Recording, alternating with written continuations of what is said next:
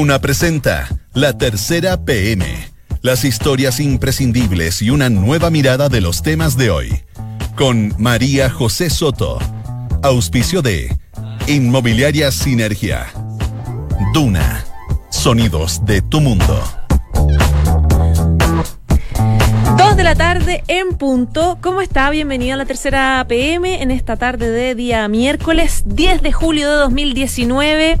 Hay a esta hora en la región metropolitana 13,4 grados, cielos nublados y frío. Para mañana se esperan extremas entre los 6 y los 13 grados. Vamos de inmediato a revisar los principales titulares que tenemos en esta edición.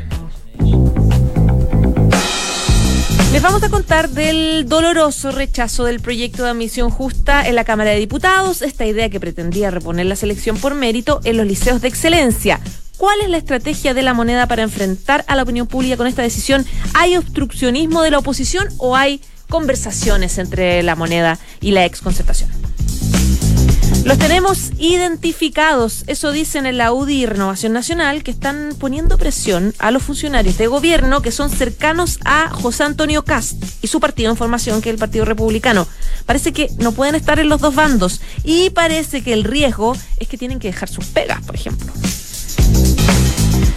Hablando de las incertidumbres en la votación de María Angélica Repeto como miembro de la Corte Suprema. Esto de que el Senado está poniendo en duda si va a apoyar o no este nombramiento. Su postulante, antecesora, em, que fracasó en el intento porque la Cámara Alta rechazó su postulación, está totalmente afectada con lo que pasó, está con licencia hace dos meses y lo que pone evidentemente en el debate la situación compleja que atraviesan los jueces con este mecanismo de elección y el daño también que se hace a sus carreras. ¿Se acuerdan de la gira a Medio Oriente del presidente Sebastián Piñera y de este impas diplomático con Israel y Palestina por la presencia de eh, autoridades de ambos estados en eventos formales donde estuvo Piñera? Bueno, la comunidad palestina en Chile está dolida y se hizo escuchar. El diputado Gabriel Boric habla de la crisis del Partido Socialista, dice que eh, está se está haciendo extensiva en toda la política nacional y que tiene riesgo de contagio. Les vamos a contar también sobre Daniel. ¿Quién es Daniel? Es un chileno que acompaña en su fuga a Jesús Santrich, que es, ex jefe guerrillero de la FARC. Por estos días están todos los titulares de la prensa colombiana porque se dio a la fuga en ese país y es investigado por delito de narcotráfico. Lea también sobre los premios Pulsar de anoche. Estuvimos ahí, hubo aplausos, hubo risas, consignas en esta gran noche de la música chilena. Y esto es entretenido, así que si puede, entre la tercera.com y léalo. Desde la inteligencia artificial hasta los mapas de color, cómo el retail predice los gustos de sus clientes. Todos están compitiendo por conocer y hasta predecir el comportamiento de sus visitantes. Hoy los datos son el nuevo petróleo, dice un experto. Dos de la tarde y casi cuatro minutos. Vamos de inmediato mm, a hablar. Uno de los principales temas que yo les contaba tiene que ver con, eh, con uno de los proyectos eh, tal vez más reconocidos del gobierno del presidente Sebastián Piñera. Estoy hablando del proyecto Admisión Justa, que el, objetivo era reponer la selección por mérito en los liceos de, excelencia, que era los, uno de los principales cambios que hizo la presidenta, la expresidenta Michelle Bachelet en materia de educación eh, pública. Quedan cómo la moneda se está manejando con una oposición que rechazó este proyecto va a rechazar otro, hay obstruccionismo. ¿Cómo quedaron las cosas? Bueno, se lo vamos a preguntar a, Daniel Labarca, que es editor de política de la tercera y que está con nosotros. ¿Cómo estás, Daniel? Muy buenas tardes, María José. Bienvenido.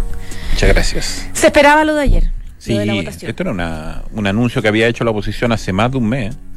Era de las, era, de las pocas eh, posturas donde la oposición tenía un, consenso completo, absoluto. De hecho, ellos mismos habían destacado en su momento que Marcela Cubillo era la única persona, la única ministra que lograba unir a toda la oposición en este tema en particular, porque porque supone un retroceso, el proyecto supone un retroceso respecto a una reforma emblemática de Bachelet. Ese concepto unió a toda la oposición, ellos anunciaron que iban a rechazar la, la ley y que no había manera de convencerlo, no iba a haber pirquineo, aquí no iba a haber ni una fórmula del que el gobierno pudiera usar para revertirlo. Tanto es así que el gobierno dio por perdido rápidamente el proyecto, pero el gobierno sí cree que este es un proyecto que tiene impacto en la ciudadanía, que la gente quiere el proyecto y por ende le ha, ha buscado traspasar los costos políticos a la oposición permanentemente. Eso se vio ayer en la sala y antes de la, de la discusión en la sala, cuando el gobierno lo que buscó hacer fue dilatar la votación y tratar de postergarla para hoy día. Ya. Y le pidió a los parlamentarios que hicieran todos los esfuerzos como para que hablaran más largo, para que la sesión se extendiera y se postergara la votación, para que hoy día tuviera un efecto de neteo, entre comillas, con la aprobación que el gobierno espera se produzca de la propuesta para eh, terminar con el paro de profesores. Claro. Eso por una parte. No se, no ocurrió eso, hubo una trifulca de las típicas trifulcas en la Cámara de Diputados, por quien habla, quien no habla, finalmente se la crónica anunciada, la oposición rechazó el proyecto y el gobierno tiene dos alternativas ahora.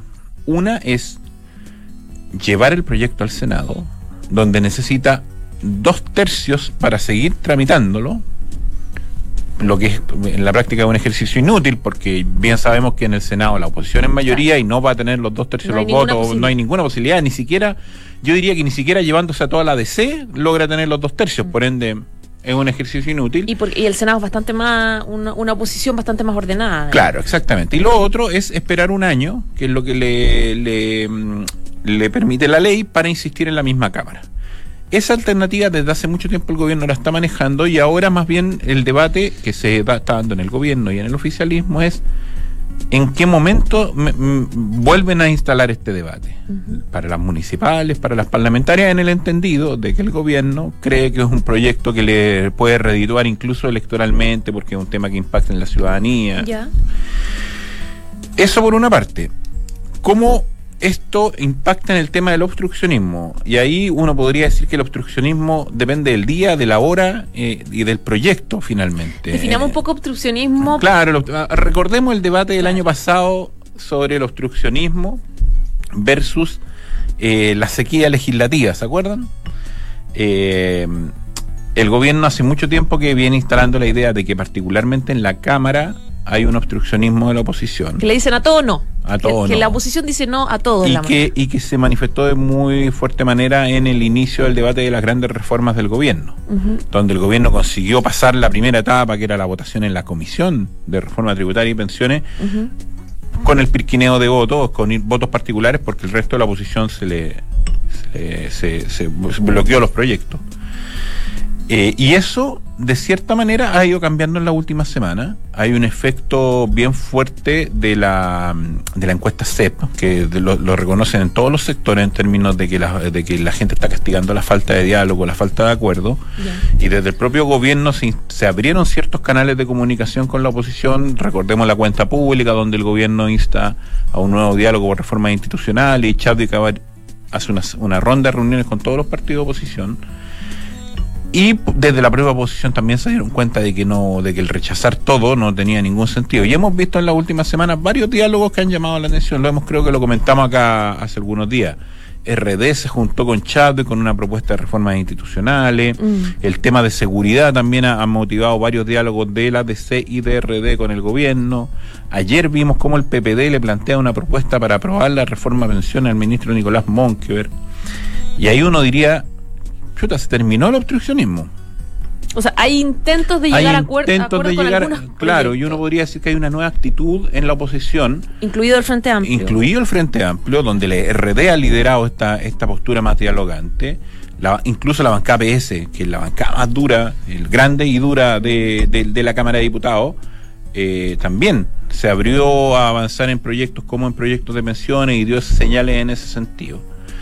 Eh, y el gobierno también ha recibido de buena manera esas señales.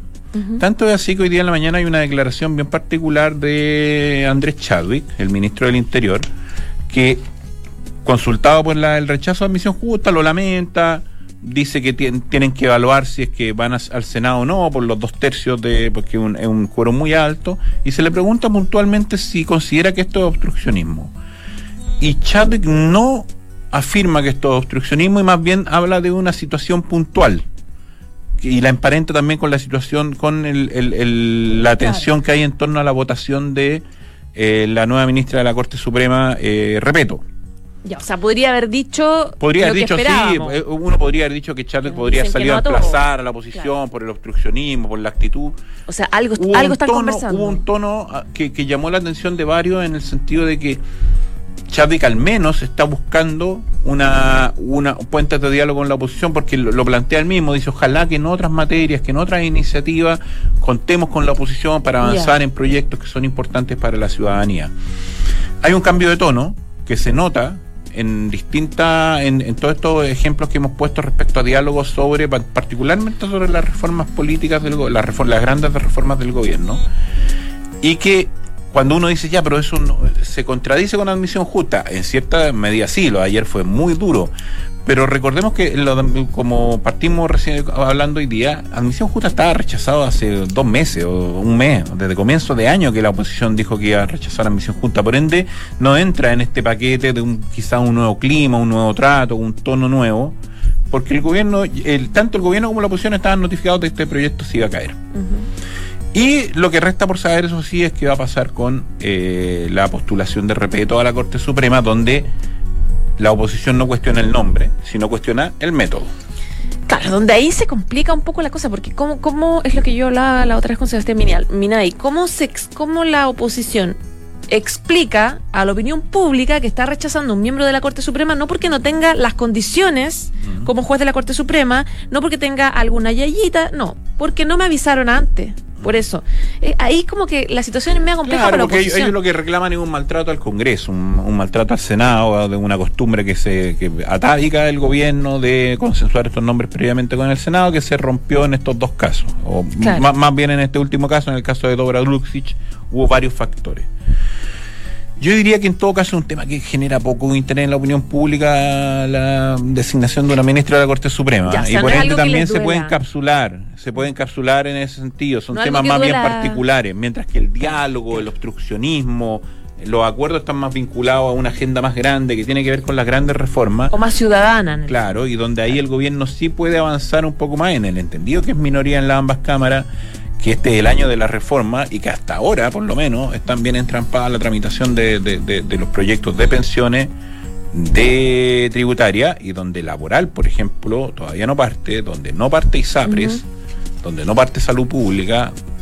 Entonces es un largo trecho por recorrer todavía que tiene el gobierno en el Congreso y el clima de acuerdos o un nuevo trato o un nuevo tono eh, le favorece harto al gobierno y también a la oposición por lo que Claro. decíamos. Ellos mismos han leído que el que el rechazar a todo evento a fardo cerrado no le está generando ningún rédito político. Ahora, entiendo de esto entonces que la moneda puede pasar por alto un rechazo incluso a, a- a Repeto, un rechazo a admi- a admisión justa, si es que eso puede salvar otras cosas más emblemáticas como reforma tributaria o pensiones. Seguramente, sí, para ellos es más importante eso, para ellos es más importante eso. Y en el caso de admisión justa, como ya sabían que se iba a rechazar, lo que están viendo es la manera de traspasar costos políticos, básicamente, y eso no tiene que ver tanto con el Congreso, sino con la opinión pública. Ya pues, Daniel Labarca, editor de Política de la Tercera, muchas gracias. Muchas gracias, que estés muy bien. Igual, chao, Chao, chao. chao. Esto es La Tercera PM con María José Soto. Dos de la tarde y 13 minutos. Seguimos revisando los principales temas que están eh, disponibles en la tercera PM. Yo les contaba específicamente de las notas, de hecho, que están eh, disponibles. Le hablamos. Estoy entrando a la tercera.cl.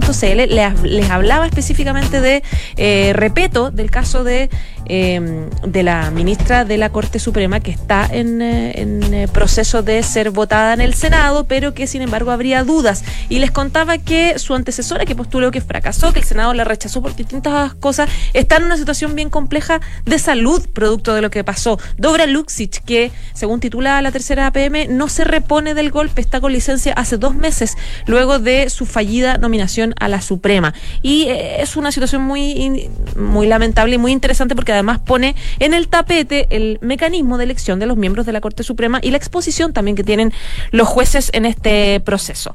Bueno, vamos a seguir hablando de política y queremos recordarles primero que... em, ¿Usted se acuerda que el presidente Sebastián Piñera hizo hace dos semanas ya un viaje a Medio Oriente donde tuvo un impas em, con eh, visitas oficiales y encuentros oficiales con representantes de Israel y de Palestina, que se enojaron por la porque coincidieron en la presencia de ambas autoridades en la misma actividad. Hubo notas diplomáticas, etcétera. Bueno, a propósito de ese episodio, es que la comunidad palestina en eh, Chile se enojó, mostró su, su, su, incomodidad con lo que pasó en ese momento, que uno pensaba que se había eh, solucionado, no. Lo hizo, lo hizo ver la comunidad palestina a través de varias conversaciones. Se lo vamos a preguntar a, Alberto Labra, que es su editor de política y que acaba de entrar. ¿Cómo estás? ¿Cómo estás, José? Buenas tardes. Buenas tardes. ¿Qué, ¿Cómo fue que la comunidad palestina dio a conocer esta, esta molestia con el gobierno del presidente Piñera? Sí, hubo el durante la gira del presidente a Medio Oriente y cuando estaba finalizando y pasaron, recordemos los dos episodios que provocaron que esa gira fuera un poquito conflictiva, la presencia em, del embajador de Israel en Chile en una de las actividades del presidente en eh, Jerusalén Oriental, en el fondo, que también históricamente Palestina dice que es como parte de ello, en el fondo, y em, la presencia de un ministro de Palestina, el ministro para los Asuntos de Jerusalén, en hora actividad en la esplanada de las mezquitas. Entonces, ambos hechos provocaron molestias de eh, los dos, de los dos, de las dos comunidades y se hizo ver en su momento. Y entonces cuando ocurrió eso, el presidente de la comunidad palestina en Chile, Maurice Camis, convocó una reunión en su casa que se hizo recién esta semana, la noche del lunes. Ya. Ocho y media. esperaron que pasara un tiempo. Claro, o sea, se, se, convocó inmediatamente después de la gira del presidente, se concretó recién este lunes, eh, participaron varios empresarios eh, académicos y parlamentarios de algunos de origen palestino y ex parlamentarios, eh, como el senador Francisco Chaguán, el diputado de Rene, el diputado de la UDI Sergio Gaona, eh, Eugenio Tuma, Patricio Ales, el presidente de la ADC, Fuad Chaín, y otras personas más que estuvieron en esa reunión. Empresarios también de todo. Empresarios, etcétera. En la que se habló, a raíz de esos episodios, se, se, conversó la preocupación por eso, por esos episodios que comentábamos, y también acusaron varios de los asistentes, eh, según el reporteo que tenemos aquí en la nota que hizo Jimena Soto para la tercera PM, eh, de un supuesto giro que habría de parte del gobierno chileno en, eh, respecto al conflicto palestino-israelí. ¿Qué giro sería? ¿Cuál es el argumento que dicen en la comunidad? Según ellos, un giro en el sentido de no defender con fuerza la postura de los dos estados pese eh, eso tiene matices para que contrastar aquí también en el sentido de que el presidente Piñera en la misma gira reiteró ese punto en varias oportunidades. La eh, objetividad, en el fondo. claro, la neutralidad, por así decirlo, y que, y, que, Chile es partidario de dos estados soberanos con fronteras delimitadas, eh, estados libres, con fronteras seguras, etcétera. Lo dijo en ambas ocasiones y el mismo presidente tuvo la, precaución de, previo a la, desde el inicio de la gira, de pedirle a toda la comitiva, de siempre eran parlamentarios de oficialismo de oposición que lo acompañan en la gira, y en este caso les pidió equilibrio y no tomar partido por, por ninguna u otra causa. Eso se le fue escapando un poquitito porque en la misma gira algunos parlamentarios tuiteaban cosas en contra de uno u otro, otro gobierno. Eh, y en esta comida se habla de esos dos incidentes, incidentes por así decirlo que hubo, los dos episodios que comentábamos, y también eh, este supuesto giro en el sentido de, ellos algunos comentaban, por ejemplo, votaciones que han habido en, la ONU, por ejemplo, en las que, según ellos, Chile no habría tenido la suficiente fuerza de marcar este punto de dos estados libres y soberanos cada uno de ellos. Eso es lo que se comentó en esa comida y el mismo presidente de la, de la comunidad palestina, Maurice Camis, eh, dice en declaraciones eh, que llevamos en la nota eh, que hay una preocupación por este tema, que se evidencia un giro de, parte del gobierno. Ahora, como uno de los puntos.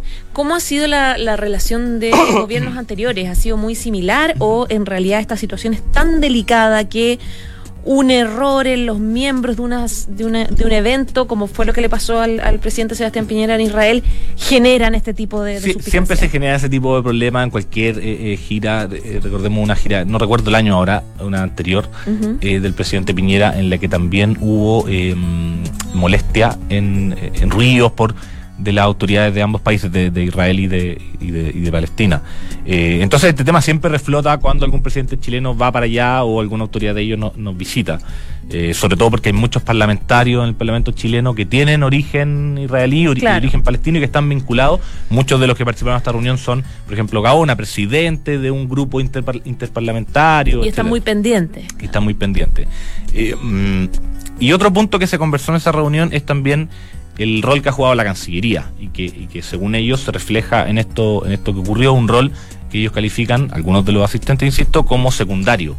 Eh, eh, recordemos, siempre ha sido un tema de debate en, en el oficialismo el rol que juega el segundo piso en la toma de decisiones, el segundo piso que lidera el grupo de asesores del presidente, que lidera Cristian Larroulet, el exministro, y en el que está, por ejemplo, ahí el asesor en temas internacionales, Benjamín Salas, hijo de la ministra del Deporte, Paulín Cantor.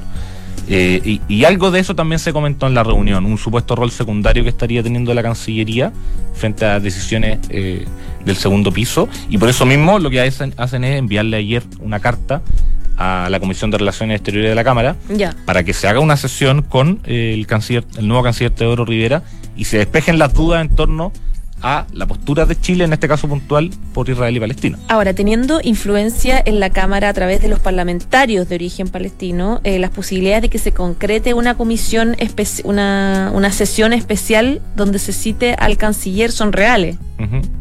Sí, debería, no, no debería haber negativa, en el fondo, eh, que el canciller Porque, yo creo que no. porque una comunidad lo solicita, digamos. Una la com- comunidad lo solicita formalmente y a, a- a través de parlamentarios, en el fondo, los mismos diputados y, parlamentarios también envían esta carta eh, en la que se solicita esta sesión. O sea, la comunidad israelí también podría hacer lo mismo y solicitar también una sesión para preguntar lo mismo, pero al revés. Claro, claro. Ahora, en esa sesión hay parlamentarios de todo, de todo tipo de tendencia y debería Claro. abordarse el tema quizás de manera más, más objetiva. No, no veo que haya, que haya un, un- un- a priori una negativa de parte del canciller o de la misma comisión a hacer esta sesión. ¿Cuál es la influencia que tiene la comunidad palestina en el gobierno, en el piñerismo y en general en, en- en los poderes fácticos? la comunidad palestina en general, o sea, Piñera tiene, mantiene relación con varios eh, eh, empresarios también de origen palestino, como con empresarios de otro, de otro origen en el fondo. Entonces, Mm. ahora, él más que, más que, más allá de la influencia que pueda tener la comunidad palestina o la comunidad israelí en Chile, que la, que la tienen, por supuesto, eh, lo que Piñera trató de hacer es cuidar los equilibrios justamente para evitar conflictos diplomáticos se le produjo un conflicto. O sea, recordemos que terminó, Israel terminó deteniendo por un rato al, al ministro palestino para los asuntos de, de Jerusalén que participó en esta actividad, en el fondo. Eh, pero más bien va por el lado en el sentido de cómo Piñera cuida, que quería cuidar en el fondo los equilibrios en esa gira que provocaron incidentes, que eso se le salió, se le salió de control al gobierno. Eh, eh, no se sabe hasta el día de hoy si por culpa de ellos o no. Que si fue un error de, de la Cancillería, en el fondo, de de- protocolar. Claro, el gobierno lo, lo que ha dicho es que ellos no estaban en conocimiento de la participación de estas autoridades y que había un acuerdo previo, además, que lo ratificó Israel y Palestina, de ambos estados, de, eh, de que no participaran autoridades en, en las actividades del mandatario allá. Entonces voy al punto de que aquí más bien va, va por el tema más diplomático de Claro. cuidar ese tipo de equilibrio y que provoca esto, que hay una reunión en que la que un- una comunidad en particular se reúne y aborda una preocupación. Y de no- y no solo por esos hechos puntuales, sino que lo agrandan a algo más de, de un giro, supuesto giro, de la Cancillería del gobierno chileno eh, frente a este conflicto histórico y que así está. Ya pues, Alberto Labra, su editor de política de la tercera, muchas gracias. Gracias a ti, José. Que estés muy bien. Chao, Chao. Estás en la tercera PM con María José Soto. Dos de la tarde y 23 minutos. Viene entrando al estudio Valentina Jofre, que es periodista de Mundo de la Tercera, para contarnos una situación que la verdad yo no pocos tenemos conocimiento y tiene que ver con el caso de este chileno, Daniel, que es eh, está por estos días en todos los medios de comunicación colombiano. Se trata de Juan Bautista Hernández, que es el principal colaborador de un ex jefe guerrillero de la FARC que está dado a la fuga en Colombia. Eh, queremos preguntarle bien de qué se trata la Vale. ¿Cómo estás, Vale? Bienvenida. Gracias, muy bien. ¿Y tú? Bien también, pues, ¿cuál es esta? Explícanos bien, ¿cuál es el, el origen de, de Daniel? Eh, mira, esto comenzó el domingo pasado, el 30, no el que recién pasó, el 30 de junio, en la Ya. madrugada. Jesús Santrich desapareció. ¿Quién es Eh, Jesús Santos? Jesús Santrich es un ex comandante guerrillero. Él eh, ocupó un rol muy importante durante la negociación de los acuerdos de paz en La Habana. De hecho, eh, fue como el, el ex guerrillero o el ex jefe guerrillero más problemático, por así decirlo, porque era el más radical. Entonces era el que tenía la mayor, como los mayores problemas con los delegados del gobierno en, en las negociaciones en La Habana. No quería ceder, básicamente. Claro, era como el, el más radical. Y también ahora en el proceso de paz, él eh, está siendo investigado por eh, un delito de narcotráfico que todavía no se sabe. En el fondo, presuntamente se le acusa de eh, haber eh, planeado enviar eh, cocaína a Estados Unidos. Entonces Ah, está siendo investigado por ese tema y eso es lo que lo tiene, mm, eh, lo que lo ha tenido durante varios años, o sea, varios meses, ya casi, hace casi un año, como en los titulares de los medios colombianos. Jesús Sandrich nunca después de, de culminado el proceso de paz, digamos, él tuvo algún rol importante más institucional o siempre se mantuvo como al margen y en este procesamiento con la justicia. No, él, él eh, es parte, estuvo en el Congreso, o sea, se posicionó en el Congreso como representante, porque por los acuerdos de paz eh, los guerrilleros eh, tuvieron cinco escaños en el Senado y cinco escaños en la Cámara de Representantes. Como legislador. Claro, como legisladores. Y O sea, él, fu- él fue, o sea, él es un él es un legislador. En, en fuga, digamos. claro, exacto. Sí, pero él recién se pudo posesionar en la Cámara de Representantes ahora en junio, porque él estuvo preso, lo tomaron preso en abril del 2018, por este tema del narcotráfico. Y estuvo preso un año hasta que la JEP, que es esta Justicia Especial para la Paz, eh, decretó en el fondo que le daba garantía de no extradición y lo soltaba, pero ahí lo soltaron inmediatamente afuera de la cárcel, lo estaba esperando la fiscalía, que dijo que había encontrado nuevas pruebas para seguir, para seguir investigándolo por el delito de narcotráfico y volvió a ser ingresado a la cárcel y después la Corte Suprema dijo no, liberémoslo. Esto fue recién, ahora en junio, mayo, junio. Ya. Y ahí, ahí en junio, una vez liberado, él recién pudo ir al, al Congreso a posesionarse y un par de semanas después se dio a la fuga, por así decirlo. Como que consiguió... Para no enfrentar la investigación en Claro, o sea, hay muchas teorías en el fondo. Se dice que, claro, que podría estar viendo la justicia, porque ayer justamente él se tenía que presentar a la Corte Suprema por este Ya. tema. Ujú. Está esa teoría, está también la teoría de que eh, puede que hayan habido planes para asesinarlo y que él estaría huyendo de eso también. Igual su abogado dice que en Colombia no están las garantías para un juicio Claro. justo. Ese es el, bueno, que el argumento que da mucho. en el- Sí, sí, sí, claro, que no tienen las garantías, que no sé, por- porque también hemos visto altos números de exguerrilleros, no comandantes, pero exguerrilleros que han sido asesinados después del después de los acuerdos. Ya van como en 140, creo, que exguerrilleros asesinados. O sea, puede haber sido por seguridad también. Sí, claro, no se sabe. Y se dice que puede estar en Colombia, o sea, en Venezuela, pero no, no, no hay claridad, está desaparecido. Bueno, y Jesús Santrich, que ya tu- tenemos un contexto más o menos de Claro. quién es, tiene un asesor muy cercano, muy personal que lo habría ayudado a la fuga, que es Daniel. Él es el chileno. Sí, claro. Hablan, los medios colombianos hablaban de acompañante de confianza. Y lo que decían los medios es que este chileno de 61 años eh, lo habría ayudado a huir. En el fondo que él, eh, porque Jesús Santrich es eh, ciego, no completamente ciego, pero él ha dicho que no ve casi nada. Ya. Entonces mucho se habla de que él siempre tiene que tener a alguien, un asistente, alguien que lo guíe, porque básicamente solo no se puede mover mucho. Entonces, eh, este alias Daniel lo habría ayudado a escaparse del, del espacio territorial, en la casa que estaba en un espacio de territorial que le llaman, que son espacios seguros para que los exguerrilleros se puedan mover como resguardados, por así decirlo, eh, por la seguridad. Y él estaba en estos espacios, en una casa, y en algún minuto Daniel tiene que haber ayudado a burlar su esquema de seguridad, porque ellos tienen un esquema de seguridad. Y en ese minuto no había nadie como resguardando la seguridad de Santrich, y ahí Daniel lo ayudó para que se escaparan. Daniel, que es Juan Bautista Hernández, se dio la fuga también. También Claro, está estaría con él, estaría con él porque habría huido con él. De hecho, se dice que, claro, que alguien lo tiene que haber ayudado a escapar por la ventana donde estaba Santrich, y que habría sido Daniel y que estarían, estarían los dos huyendo. ¿Qué información se tiene de Juan Bautista Hernández? Este chileno no sé cuánto que está en Colombia, es ex guerrillero FARC de toda la vida, entró también en el proceso de paz. Mira, se sabe poco, se sabe muy poco y de hecho los medios colombianos no están seguros todavía de si él era un guerrillero. Eh, sale que todavía están investigando si es que él efectivamente estaba en la lista de los guerrilleros que se eh, adhirieron al proceso de paz, no se sabe. Ujú. Pero eh, hoy día en la mañana yo conversé con un escritor eh, colombiano que se llama Jorge Enrique Botero, Ya. que él ha entrevistado, ha, ha escrito varios libros sobre el tema de la FARC y ha entrevistado muchas veces a Santrich. Y él me dijo que él conoció a Juan Bautista Hernández eh, en, un- en la selva y, y en el fondo él me decía, yo lo veía con uniforme, para mí era un guerrillero. O sea, Era uno más. era uno más, era uno más, estaba con su uniforme, no te podría decir hace cuánto tiempo está en la guerrilla, pero yo lo veía como guerrillero. Entonces, en la nota ahora de la tercera PM yo puse que en el fondo cité a, a, a Botero que me decía que él era guerrillero, pero no estaba muy claro. Ujú. Sí, también eh, se sabe que tiene residencia en Venezuela y que su último ingreso legal a Colombia fue en noviembre. Ya. Y eh, se está confirmando todavía si su identidad coincide con la de un chileno que tiene el mismo nombre y que fue condenado en 1996 en Panamá por delitos vinculados al narcotráfico. Mm. Todavía eso se está investigando si es el mismo, pero también es un chileno y tiene los mismos nombres. Entonces, ¿Hay alguna información respecto del origen de acá, de, San- de, de- de Chile, de dónde es? sí, en el fondo lo único que se tiene es eh, una fotografía que han estado divulgando los medios colombianos de su pasaporte. Y ahí, gracias a eso, en verdad sabemos que tiene 61 años y que es originario de Kemchi, en Chiloé, de la comuna Kemchi en Chiloé. Ya. Y básicamente eso es todo lo que sabemos. Y su foto. Pero no tenemos más antecedentes de eso.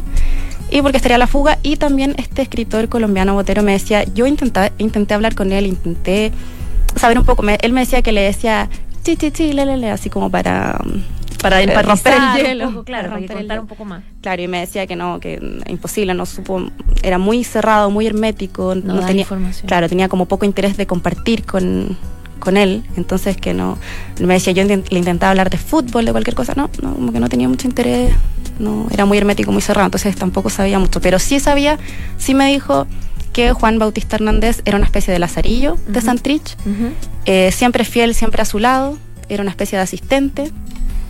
Y de hecho lo podemos ver en, en varias fotos en las que sale Santrich, siempre como al lado, atrás. Con él, Sí, apoyándolo. Sí, sí, sí, atrás. ¿Hay algún tipo de información o registro más o menos de la cantidad de chilenos que podrían estar en ese mundo, en ese mundo FARC, digamos? Uy, no. que podrían no sé. estado. No hay.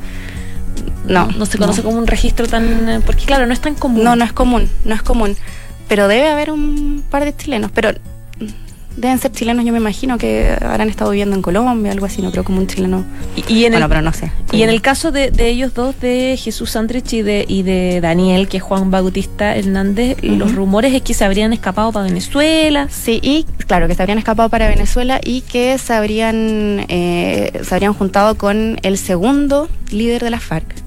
Eh, está, claro, Timochenko, y después estaría Iván Márquez, que también es un conocido ex comandante guerrillero, y que él también está desaparecido.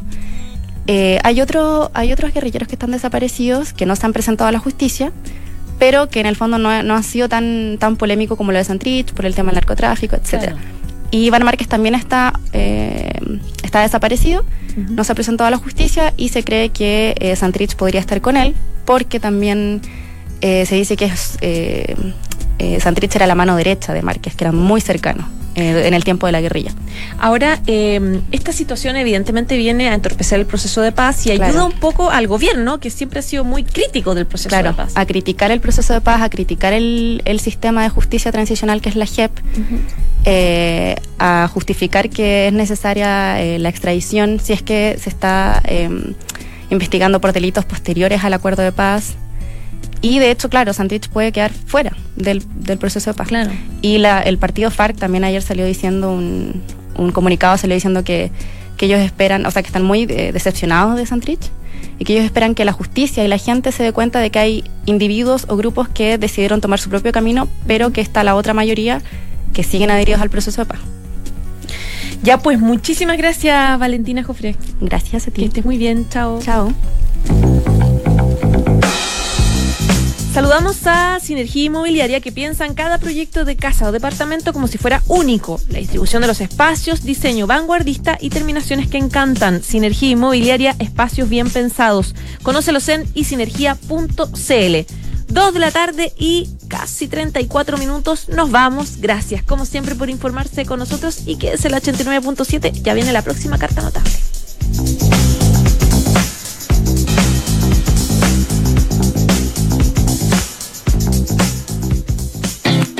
Conoce los proyectos de departamentos de Sinergia Inmobiliaria, ubicados en comunas de alta plusvalía y rentabilidad en la región metropolitana.